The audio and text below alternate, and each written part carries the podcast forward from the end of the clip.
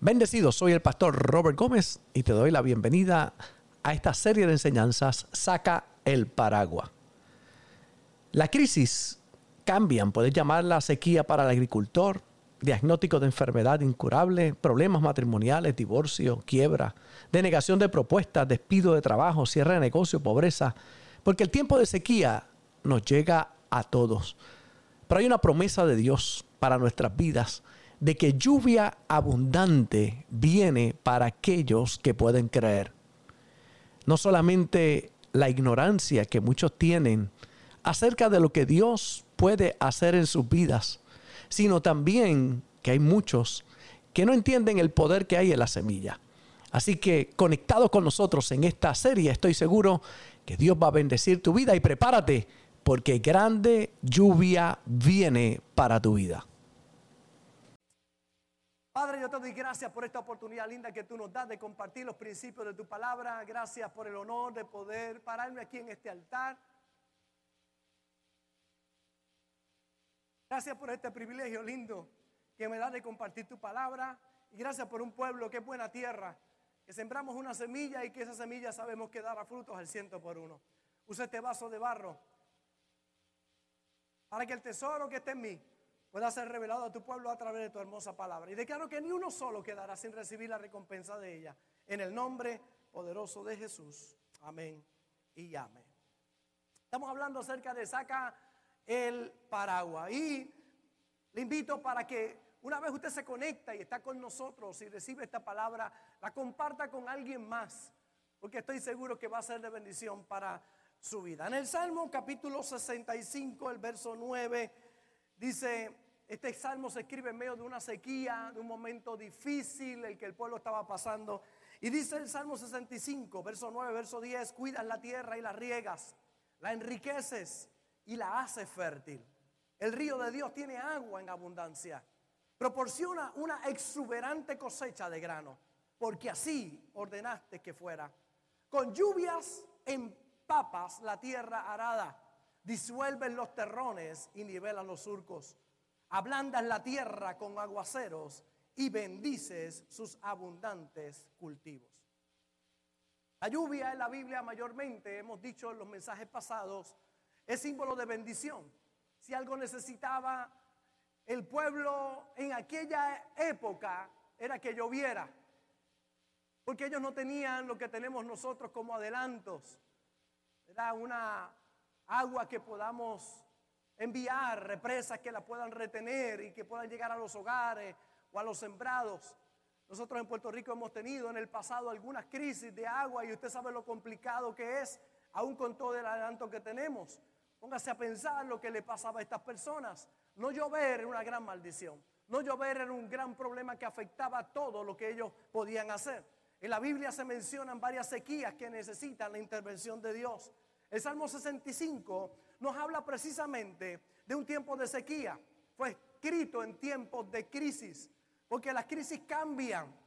Puedes llamarla sequía para el agricultor, diagnóstico de enfermedad incurable, problemas matrimoniales, divorcio, quiebra, denegación de propuesta, muerte de alguien muy cercano, despidos de trabajo, cierres de negocios, pobreza. Eso se puede considerar un momento de sequía donde no hay lluvia, donde parece que nada va a florecer en la vida. Porque tiempos de sequía nos llegan a todos nosotros. Pero la lluvia es tipo de vida y la falta de ella es tipo de muerte. La lluvia viene del cielo. Es algo que está fuera de toda habilidad humana. Solo Dios puede hacer caer lluvia. Si en alguna área de tu vida hay sequía, yo te digo en el nombre del Señor que confíes en Él, porque lluvia vendrá del cielo para ti, para los tuyos. Por eso el tema que hemos estado compartiendo, saca el paraguas. Porque hay muchos creyendo por lluvia, pero salen sin paraguas. Realmente no lo están creyendo. No creen que puede venir un buen aguacero para sus vidas. Dicen, viene lluvia, pero cuando salen, no están ellos preparados para ella. Pero vemos otros que aunque no haya nubes, creemos en el Dios Todopoderoso que trae lluvia y salimos a la calle con nuestro paraguas. Yo salgo con el paraguas porque aunque parezca que no, viene lluvia en el nombre del Señor. Va a llover, va a llover. Lluvia viene sobre tu finanza, sobre tus hijos, sobre tu salud, sobre tu negocio. Por eso, tan importante el tema que estamos compartiendo. Saca el paraguas. Hay varias razones, hemos dicho, por las cuales la lluvia se detiene. Número uno, por el pecado. Es que el pecado es uno de los factores que detiene la lluvia. Proverbios en el capítulo 28, verso 13, el que encubre sus, pecados no prosperará, mas el que los confiesa y se aparta alcanzará misericordia. El pecado trae como consecuencia la maldición. Cuando tú pecas, cuando tú erras en el, en el blanco, cuando tú tristemente tomas la decisión de no hacer lo correcto, se seca para ti las oportunidades. La vida no va a florecer. Si Dios te bendijera en el momento en que tú haces las cosas mal, entenderías que haciendo lo malo tendrías buenos resultados. Es que cuando haces las cosas bien, tienen que salirte bien. Porque no es lógico que usted siembre guineo y coseche batata. Lo que usted siembra, eso es lo que usted va a cosechar. Entonces, si usted siembra mal, usted va a cosechar mal. No es que Dios quiere darte mal, es lo que tú sembraste. Así que cuidado con lo que siembra. Busca cada día acercarte a Dios de la manera correcta. Pedirle que su sangre te limpie de todo pecado. Hemos dicho que no estamos hablando desde una plataforma de perfección, sino que nosotros entendemos que somos imperfectos, fallamos, pero qué bueno saber que tenemos abogado para con el Padre, a Jesucristo. Y si alguno pecare, abogado tenemos. Y la sangre de Cristo nos limpia de todo pecado. Los cristianos no es que seamos perfectos, pero sí sabemos ir al perfecto para que limpie nuestra vida de nuestros pecados. Qué bueno tener acceso al Dios Todopoderoso. Número dos, hemos visto que no cae lluvia por la ignorancia que tienen algunos. Y tenemos que arrepentirnos y Él nos perdona, pero tenemos que buscar revelación. En la Biblia encontramos al hijo pródigo que sale y lo pierde todo por su pecado. Pero regresa a casa, papá le devuelve todo, anillo, vestido, eh, le pone, eh, mata al becerro gordo, sandalias nuevas, le entrega una vez más la herencia por regresar por causa del pecado. Por el pecado lo pierde todo. Viene el Señor y comienza a recuperarlo todo. Pero en la casa vive el hermano mayor y el hermano mayor lo tiene todo. Sin embargo es ignorante, no lo sabe se molesta porque llegó el hermano y le entregaron la herencia nuevamente y ya está molesto afuera y papá sale, ¿qué pasa? Y dice, tú nunca me has matado a mí un cabrito, tú nunca has hecho nada por mí, yo estoy en la casa y te he servido siempre. Y él le dice, mi hijo, si todo lo mío es tuyo y cuando tú quisieras lo podrías tener. Pero hay cristianos que están, llevan mucho tiempo en el Evangelio, sin embargo viven con el hermano mayor, no disfrutando de todo lo que Dios tiene para sus vidas. Así que el pecado es terrible, pero la ignorancia también lo es. Hay muchos ignorantes de lo que Dios quiere hacer en su vida. Para los que ignoran lo que Dios puede hacer, piensan que su sequía no tiene solución. Por eso, importante que nos tornemos a Dios. Vimos a Elías cuando ora por lluvia, el pueblo había estado adorando a otros dioses. Y ahí está Elías diciendo, ¿hasta cuándo claudicaréis entre dos pensamientos? Si Jehová es Dios, servirle. Y entonces dice, bueno, el que conteste el que conteste con fuego, ese será Dios. Y ahí vemos cómo Dios se manifiesta de una manera especial. Y el pueblo termina con el pecado y comienza entonces la lluvia y la bendición sobre ellos. ¿Por qué? Porque mi pueblo perece porque le falta el conocimiento. Tan destructivo es el pecado como la ignorancia. Pecar tiene consecuencias grandes, pero ignorar también las tiene. Que muchos ignoran todo lo que Dios tiene para sus vidas que muchos no piden porque no creen que Dios le pueda contestar. Cuando Él dijo, pedid y se os dará, buscad y hallaréis, llamad y se os abrirá, porque todo el que pide recibe, el que busca halla y el que llame se le abrirá. algunos no les llueve por el pecado, pero a otros no les llueve por la ignorancia. Por eso necesitamos la revelación de Dios en nuestra vida y entender que las bendiciones de Dios que son maravillosas más allá del sol, Él quiere bendecirte más acá del sol también. Sus promesas son para la tierra. En el cielo todo es perfecto. Aquí en la tierra es que hace falta la salud, los milagros, la salvación, la provisión. La intervención de Dios en nuestra vida es aquí en la tierra. El precio que Cristo pagó es para ti y para mí, aquí y ahora. Y necesitas accesarlo a través de la fe. Lo tercero, ¿por qué no llueve para algunos? Por el pecado. Tiene solución, arrepiéntete. Por la ignorancia, tiene solución, busca sabiduría. Lo tercero, por no sembrar la semilla. Para que llueva sobre nuestra tierra y haya cosecha, hay que sembrar la semilla. El pueblo necesitaba lluvia para que la tierra activara la semilla y tuvieran cosechas. Si no llovía, nada se activaba. Pero si llovía y la tierra no estaba preparada y la semilla no estaba sembrada, nada pasaba. Así que puede llover y nada pasar en ti si no has preparado tu tierra y has sembrado la semilla. Usted puede tener tierra y si decide no labrarla y sembrarla, nada va a producir, nada va a pasar.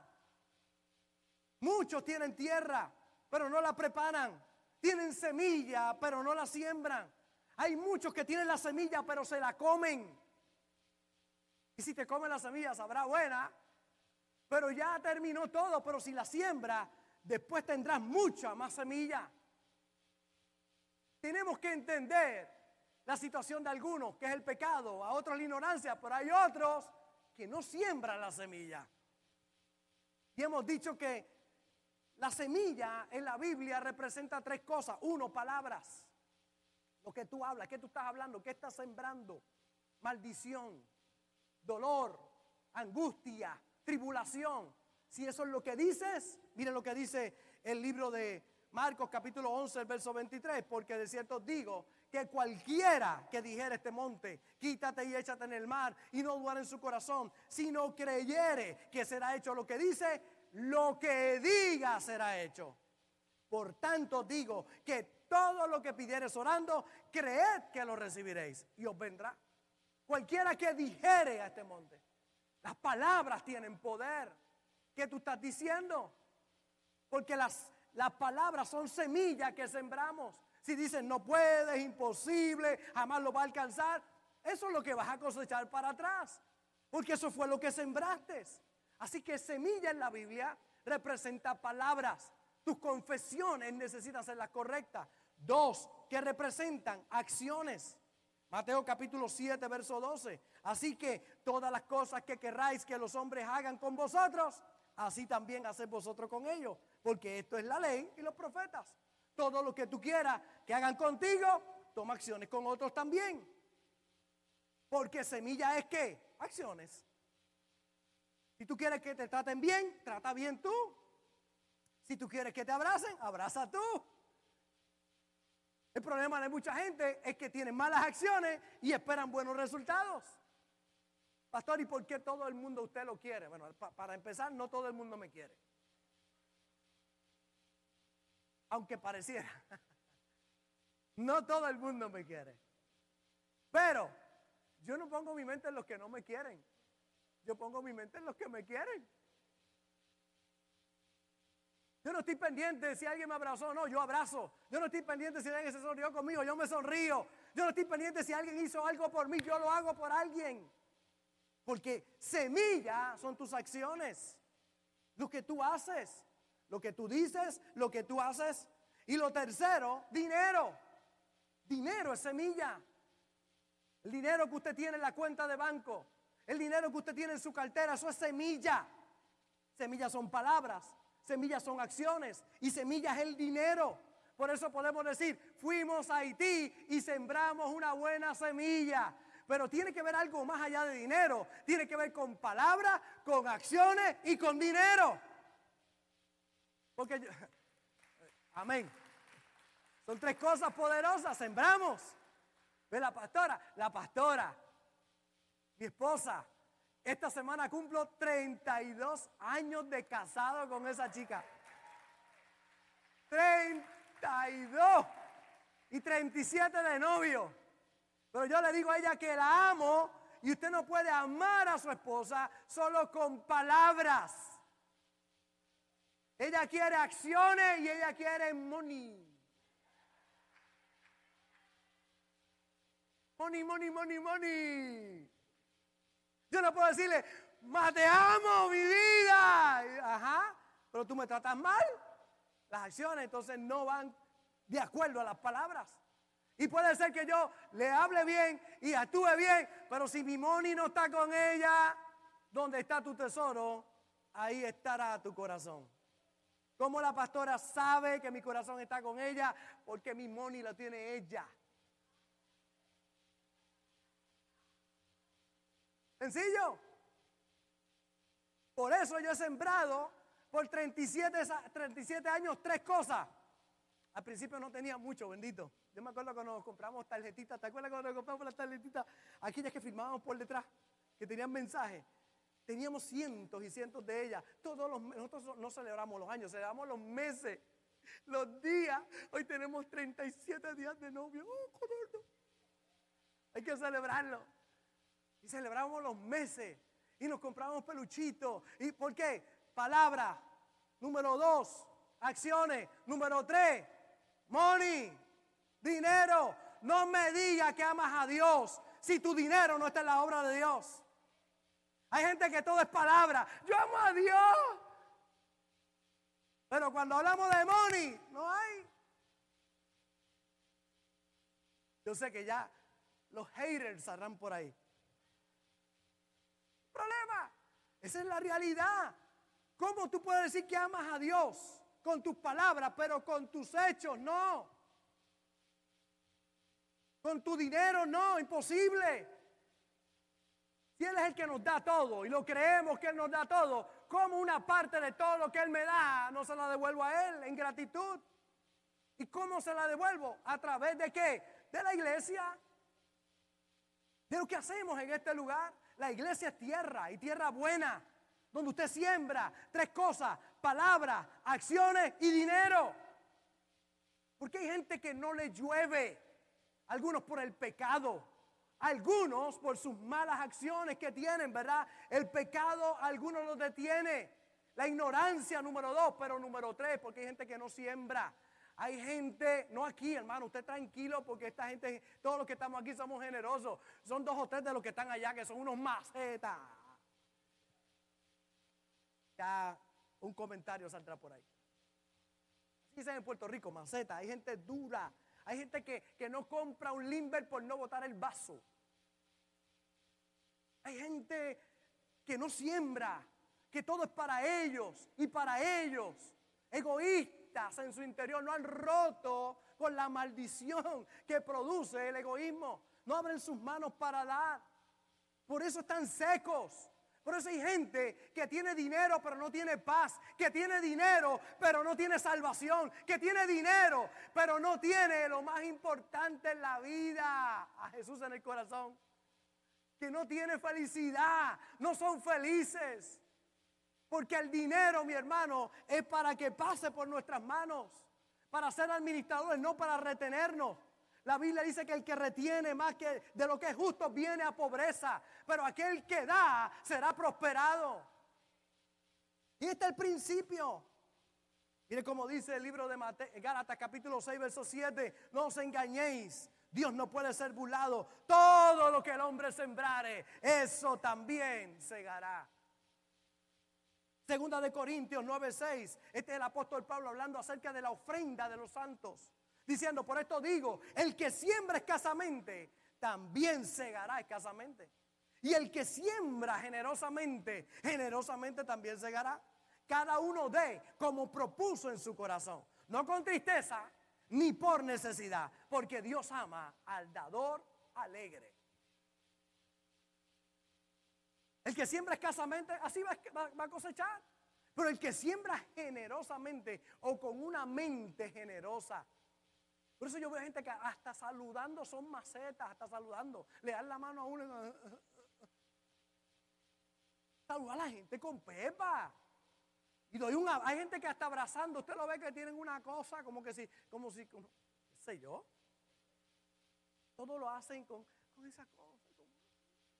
Mire, yo doy la mano, yo abrazo. Yo y si se va a sonreír, enséñeme todo, toda la mella que tiene, no una parte nada más. Tiene todo. Sonría, hágalo generosamente. Ayude generosamente. Ame generosamente. Hable con generosidad. Dele con todo. Hay muchos que el pecado o la ignorancia hace que no llueva sobre la tierra. Hay algunos es que no siembran. Sus confesiones son negativas. Sus acciones son incorrectas. No son generosos. Nuestras dádivas a la obra de Dios son semillas en buena tierra. Hay algunos que siembran, sí, pero en la tierra equivocada. Hay gente que van a la iglesia, reciben el mensaje, se alimentan espiritualmente y entonces van a dar a otros lugares. Amén. En la tierra que los alimenta, en el lugar que son bendecidos. Mire, usted paga donde come. Yo nunca he ido a un restaurante y he comido bien y he pagado en el otro lado. Yo pago donde como. Si usted se alimenta aquí en esta casa, este es el lugar que su semilla tiene que estar. Porque cuando usted siembra en la tierra correcta, lluvia vendrá del cielo sobre su vida. Va a llover en abundancia. La iglesia es buena tierra. ¿Cómo yo sé que es buena tierra? Porque yo sé cómo llegó este hombre que está aquí, Sammy. Yo sé cómo él llegó aquí y he visto la transformación en su vida. Yo sé cómo llegó mi suegrita el día que le entregó su vida a Jesús y ha cambiado y ha sido transformado. Y es la suegra más maravillosa que hay sobre la faz de la tierra. Es verdad. Yo sé. Yo sé, yo conozco. Esto es buena tierra. Esta iglesia es buena tierra. Cada palabra que usted habla a favor de esta iglesia, cada acción que usted toma a favor de esta iglesia, cada dinero que usted siembra aquí va a producir. Esto es buena tierra. Buena tierra para sembrar. Y un agricultor sabe lo que es buena tierra. Y cuando es buena tierra, siembra su mejor semilla. Siembra buenas semillas. En Ageo capítulo 1, verso 3. Este es Dios hablando. Dice a través del profeta, dice, entonces vino palabra de Jehová por medio del profeta Ageo diciendo, es para vosotros tiempo, para vosotros de habitar en vuestras casas artesonadas y esta casa está desierta. Este es Dios hablando a través del profeta. Tú estás en tu casa artesonada, la tienes con todos los power, estás tremenda, y la casa de Dios desierta? Pues así ha dicho Jehová de los ejércitos. Meditad bien sobre vuestros caminos.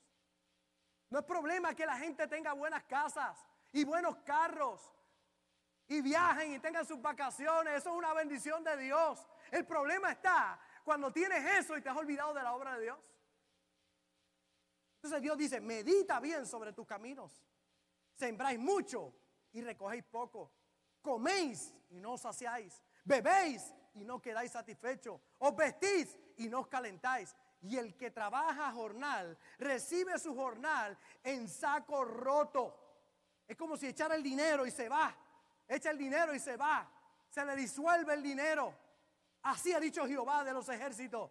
Meditad bien sobre vuestros caminos. Subid al monte, traed madera reedificar la casa. Eso es lo que estamos haciendo aquí, construyendo el templo. Construye la casa y pondré en ella mi voluntad y seré glorificado, ha dicho Jehová. Buscáis mucho y halláis poco. Encerráis en casa y yo lo disiparé en un soplo. ¿Por qué? Dice Jehová de los ejércitos. Por cuanto mi casa está desierta y cada uno de vosotros corre a su propia casa. Es Dios hablando, mi hermano. Pero yo quiero que usted vea lo que dice ahora.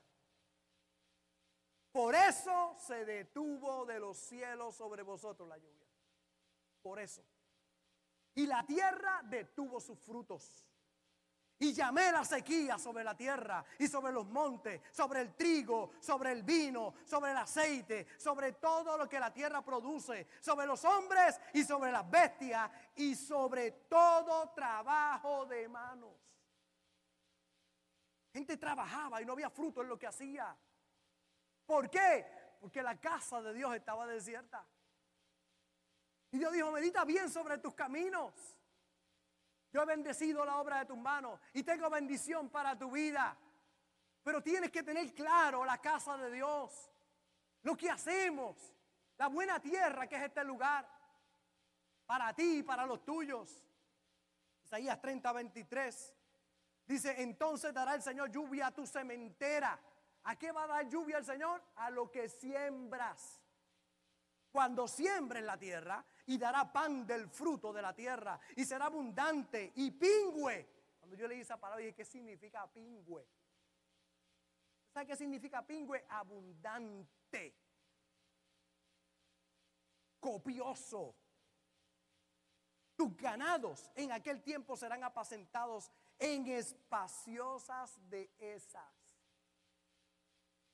Yo vengo con una palabra de Dios para la vida de todos aquellos que hoy tienen oídos para oír. Se acerca tu mejor temporada de puertas abiertas. Vas a hacer las inversiones más grandes. Vas a ver la mano de Dios como nunca antes. Dios va a poner negocios extraordinarios en tus manos. Importante es que usted entienda el poder que hay en la semilla. Palabras acciones y dinero. No le tenga miedo a esa palabra, no es mala.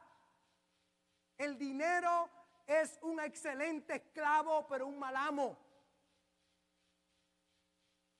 El Señor dijo, no podéis servir a las riquezas y a mí, pero puedes servir a Dios con las riquezas. Lo que no puede pasar es que la riqueza esté por encima de Dios, que el dinero esté por encima de Dios, que Dios siempre esté por encima y que la riqueza estén dominada y estén debajo de la planta de nuestros pies. Que el dinero no sea el motor de tu vida, que Dios sea el motor de tu vida. Cuando Dios ve eso, se abre las ventanas de los cielos. Fuimos en Haití estos días. Persona que nos inspiró para llegar allí. Yo no voy a todo lugar, mi hermano. Yo busco la tierra buena para sembrar. Yo no siembro en cualquier lugar. Yo siembro en buena tierra. Y este caballero lleva más de 10 años yendo a las misiones. Primero en México y ahora allí en, en Haití. Cuando vi el testimonio de cómo llegó allí, él no tenía ninguna, en la iglesia donde él estaba no creían en las misiones. Solito él comenzó a aportar a las misiones, trabajar en las misiones. La iglesia no le hacía ni caso. Él hacía de todo para poder llevar ayuda a los chicos. Y no le hacían caso desde el pastor hasta la congregación, nadie. Sin embargo, él seguía de su propio pecunio. Este hombre Dios le da negocios. Y, entonces con sus negocios comienza a honrar a Dios también para bendecir las misiones. Y comienza a hacer un trabajo solo y a construir todo lo que fuimos a ver allí. La mayoría de lo que está allí ha salido de su propio dinero. Ha sembrado la semilla. Pero qué bueno cuando usted sabe sembrar en buena tierra, porque no te va a faltar nada. Los cielos se van a abrir a tu favor. Vendrán las ventanas de los cielos derramando bendición sobre tu vida. Y así ha sido sobre este caballero. Allí estuvimos con él, llegó a la iglesia nuestra en Bahía Vida, allí en Tampa, con el pastor José y Michelle. Y cuando llega allí, usted sabe, sale de esta casa, son hijos de esta casa, el pastor José y la pastora Michelle, aman las misiones, aman al prójimo, aman trabajar. De hecho, allá se hizo una panadería, Bahía Bakery, que es de la iglesia para apoyar las misiones. Mire qué poderoso. Mire, es la panadería puertorriqueña más bendecida en Tampa. Entra gente y entra gente. Y, por eso el pastor está gordito. Por eso es que está gordito el pastor. Café y pan es lo que está comiendo. Pero de ahí, entonces él llega allí y de momento el pastor dice, ¿cuándo vamos para allá? Acaba de llegar a la iglesia y dice, ¿cuándo vamos para allá? ¿Cuándo vamos para Haití? Me llama, pastor, mire quién ha llegado aquí, este hombre, vaya, quiero ir con ustedes. Nos tomó entonces la pandemia, no pudimos llegar y llegamos en estos días allí. ¡Wow! ¡Qué obra linda! Oye el testimonio de un hombre que de lo suyo siembra para que otros sean bendecidos. ven la ocupación que tienen de que esos niños coman todos los días. Que tengan educación, que estudien, que se preparen. Uf, eso no tiene precio. Son gente que tiene su corazón en la obra de Dios. Mire, tres cosas voy a dejar en el corazón de ustedes. Para que entonces vean todo ese trabajo lindo que se está haciendo. Número uno, quiero que usted sepa, las semillas sembradas hacen hacer expectación y esperanza. Las semillas sembradas hacen hacer expectación y esperanza. Por eso, ¿quiénes son los que han perdido la esperanza? ¿Quiénes son los que viven sin expectativas? Los que no siembran. Los que no siembran viven sin expectativas. Porque si usted no siembra, pues usted no puede esperar que nada va a venir. Pero cuando usted siembra, usted se tiene que desprender de la semilla, tiene que ponerla en la tierra y usted la ve ahí, ya no la ve. Usted la sembró y dice, ¿y ya? ¿Qué hice? Me la pude haber comido, me pude haber comprado zapatos, pantalones, pagar el celular, pagar aquello, pagar lo otro, pero la puse en la tierra ahí, no la veo. No, no, Dios quiere suplirte para todo. Pero el problema son aquellos que no siembran en buena tierra. Y cuando usted siembra, tiene que, tiene que soltarlo. Y cuando usted la pone ahí, usted tiene que creer que algo va a pasar. ¿Quiénes son los que tienen expectativa y esperanza? Los que siembran. Por eso yo estoy lleno de vida. Porque yo he sembrado tanto, esta iglesia ha sembrado tanto, usted ha sembrado tanto, que de camino viene cosecha. Porque yo creo que los mejores años están con la pastorita y conmigo después de estos 32 años? Ay, mi hermano, por todo lo que he sembrado. ¿Sabe todo lo que yo he sembrado en esa chica? Ahora es que vamos a cosechar. Un agricultor cuando siembra está lleno de esperanza, de ilusiones, de expectativa, de ánimo, porque sabe que viene algo de camino.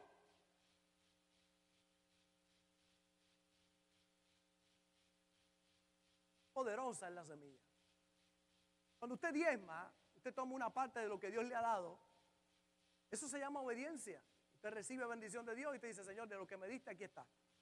Pero cuando usted ofrenda, entonces usted está dando algo que sale del corazón para Dios. Porque diezmar es un acto de obediencia. Damos de lo que recibimos una décima parte. Pero la ofrenda es semilla que damos porque estamos creyendo que algo va a suceder. Diezmar es un acto de obediencia, ofrendar es un acto de fe. Siembras y esperas. Dice, algo va a pasar.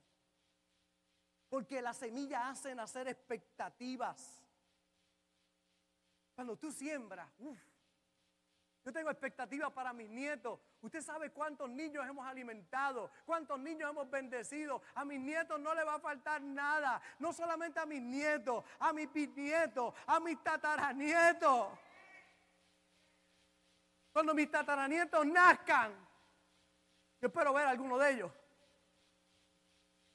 Pero después de tataranito que viene, tatara, Los tatara, Eso Quizás yo no los vea, pero esos van a ser bendecidos y van a decir, ¿de dónde viene esta bendición? ¿Y de dónde me llegó esto? Es que el tatara, tatarabuelo sembró semilla que ahora va a bendecir hasta la cuarta generación.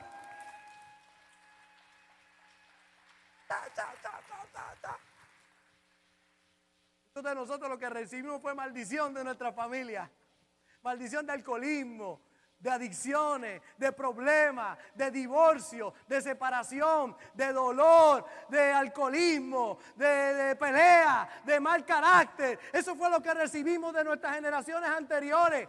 Pero decidimos, nosotros vamos a ser diferentes. Porque aunque yo recibí eso, eso no es lo que yo voy a dar. Yo voy a dar una mejor semilla para que los míos la cosechen. Y la puedan recibir. Mire, es que la expectativa que nace en el corazón de los sembradores es maravillosa. Número dos, importante, la expectativa. Ok, ahí está, dice, el labrador para participar de los frutos debe qué? Trabajar primero. Tiene que trabajar primero. Es importante eso. Trabajar primero. Pero número dos que quiero compartir contigo en el día de hoy. Si te rehusas a sembrar, destruyes tu habilidad destruyes tu habilidad de estar a la expectativa. Si te rehusas a, rehusas a sembrar, destruyes tu habilidad de estar a la expectativa. Pierdes el ánimo, las fuerzas, la certeza. Abraham, dice la Biblia, no rehusó su hijo a Dios y lo llevó al altar y allí vio su corazón de obediencia. Aquí está esta escritura en Génesis capítulo Génesis, en el capítulo 22. Ahí va. Ahí está, 22 y el verso 15. Y llamó el ángel de Jehová a Abraham por segunda vez desde el cielo y dijo, por mí mismo he jurado, dice Jehová, que por cuanto has hecho esto y no me has rehusado tu hijo, tu único hijo, de cierto te bendeciré y multiplicaré tu descendencia como las estrellas del cielo y como las arenas que están a la orilla del mar, y tu descendencia poseerá las puertas de tus enemigos. Por último, quiero dejar esta semilla en tu corazón. La crisis manifiesta el tamaño de tu semilla. La crisis manifiesta el tamaño de tu semilla. Jesús frente al canasto de las ofrendas se paró allí. Dice la Biblia que estaba observando lo que la gente estaba dando. Yo no hago eso aquí en la iglesia. Yo no miro lo que usted da. Pero Jesús lo hacía. Jesús se paró frente al canasto de las ovejas, de, las ovejas también. De las ofrendas. Mira cómo dice el capítulo 12, verso 41. Estando Jesús sentado delante del arca de la ofrenda, miraba cómo el pueblo echaba dinero en el arca. Y muchos ricos echaban mucho. Vino una, vina- una viuda pobre y echó qué? Dos blancas. O sea, un cuadrante. Entonces, llamando a sus discípulos, le dijo, de cierto digo que esta viuda pobre echó más que todos los que han dado, ha echado en el arca. Porque todos han echado de lo que les sobra. Pero esta, de su pobreza, echó todo lo que tenía, todo su sustento. Jesús se para allí y mira a esta mujer dando. Y hay otra versión que dice que le preguntó a sus discípulos quién dio más. Y los discípulos dijeron, Señor, no sabemos, la gente echó ahí mucho dinero. Mucha gente echó mucho dinero, no sé quién dio más. Jesús dijo, ustedes ustedes están mirando con los ojos naturales, yo estoy mirando profundamente el corazón. Todos esos dieron de lo que les sobraba, pero esta dio de su necesidad, porque la semilla, mire qué poderoso el principio que tenemos ahí, la semilla manifiesta el tamaño de tu semilla, la, la- perdón, la crisis manifiesta el tamaño de tu semilla, porque no es lo mismo dar de lo que te sobra en la abundancia que dar de la necesidad que pueda estar pasando en un momento determinado. Porque hay gente que tiene abundancia, pero cuando da no les duele. Cuando da, da de lo que les sobra. No pudieron haber hecho por cualquier otra cosa, pero hay gente que ha aprendido en su abundancia a dar y dar creyendo que algo poderoso va a ocurrir. Pero hay otros que en su necesidad, en su momento, en su crisis, tu semilla se maximiza. Dios la ve diferente porque no es lo mismo dar de lo que te sobra a dar cuando tú dices, ah, lo estoy dando ahí de corazón. Le estoy creyendo a Dios. Interesante porque dar siempre es un, un privilegio. Es una bendición. Pero en medio de una crisis, dar a los ojos de Dios es mucho más poderoso. O cuando tú estás bien, pero has aprendido a dar de lo mejor que tú tienes. Que cuando das no das porque te sobró, sino porque das con expectativa de que algo grande va a pasar. Dos historias acerca de esto para orar. Uno, cinco panes y dos peces que tenía un chico. Una multitud sin comer. Los discípulos menospreciaron aquella semilla. Dijeron, ¿qué es esto para tanta gente? Jesús lo tomó, lo levantó y lo bendijo. Y le dio a comer cinco mil hombres sin contar mujeres y niños. Una mujer que iba a preparar su última torta, después de eso a morirse ella y su hijo, el profeta le dijo, dame la torta a mí primero, porque el aceite no va a faltar, ni la harina va a escasear. Cuando lo hizo y entró a su casa, la harina y el aceite se habían multiplicado. Es que cuando pasamos por momentos difíciles y entendemos el principio, y cuando estamos en abundancia, nos mantenemos creyendo esa palabra y dando de lo mejor que tenemos, los cielos se van a abrir a nuestro favor. Viene lluvia para los que se guardan para Dios, para los que adquieren sabiduría y para los que siembran. La semilla que tú siembras en palabras, en acciones y en dinero en la tierra buena dará resultados. Pero lo grande es que tú siembras la semilla en la tierra, pero solo la mano de Dios puede provocar que llueva para que haya fruto. Siembra la semilla y siémbrala con fe en buena tierra. Prepara la tierra, siembra la semilla y espera, porque algo grande viene para tu vida. La semilla que un hombre deposita en una mujer. Cuando un hombre y una mujer se unen y él deposita la semilla en ella, en esa semilla va sangre, nariz, dientes, orejas, el sexo de esa criatura, cabello, ojos, dedos, cachetes, pies, pulmones, rodillas, vena, corazón, cerebro, columna vertebral, espalda, hígado, huesos. Una semilla es miles de veces más pequeña que la cabeza de un alfiler. El espermatozoide, una semilla que un hombre siembra en una mujer, que fecunda el óvulo. En esa semilla va todo eso. Parece pequeña, que no se puede ver a los ojos, pero cuando se siembra en el lugar correcto, sale Sammy. ¿Usted se imagina, sale Sammy? Es una cosa grande. Salió ese mamut por ahí. ¿ah? Todo eso va ahí. Por eso es la expectación de una madre cuando, cuando, cuando empieza a sentir síntomas. Papá, papá, y de repente, ¡eh! parece que estoy embarazada. Estoy esperando. Está en expectativa. Aquí tenemos unas cuantas embarazadas ahora. Y viene, viene la criatura, viene la criatura, está creciendo la criatura. Yo vengo a decirte en el día de hoy, quizás tú no lo estás viendo porque es que está dentro, pero algo grande viene para tu vida. Se ha sembrado la semilla, esa semilla viene con todo, viene con la casa, viene con el carro, viene con bendición para tus hijos, viene con bendición para los que están y te rodean, viene con todo lo que tú necesitas, viene la semilla, aunque parezca que no va a pasar nada, algo va a pasar. No llega la lluvia por el pecado, por la falta de conocimiento y por no sembrar. Por eso siembra la semilla en buena tierra y espera, espera lluvia, porque dar es un privilegio.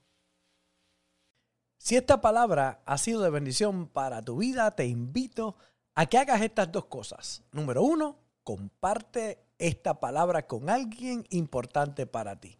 Y número dos, ayúdame a continuar predicando la palabra enviando tu ofrenda a través de ATH Móvil en donaciones Fuente de Agua Viva Vega Baja y en PayPal como Fuente Vega Baja. Juntos llevaremos este mensaje hasta lo último de la tierra. Un gozo haber compartido contigo y recuerda siempre, no puedes hacer nada con la cara que tienes, pero sí con la que pones, así que pon una buena cara. Se despide de ti el pastor Robert Gómez, el pastor feliz. Bendecidos.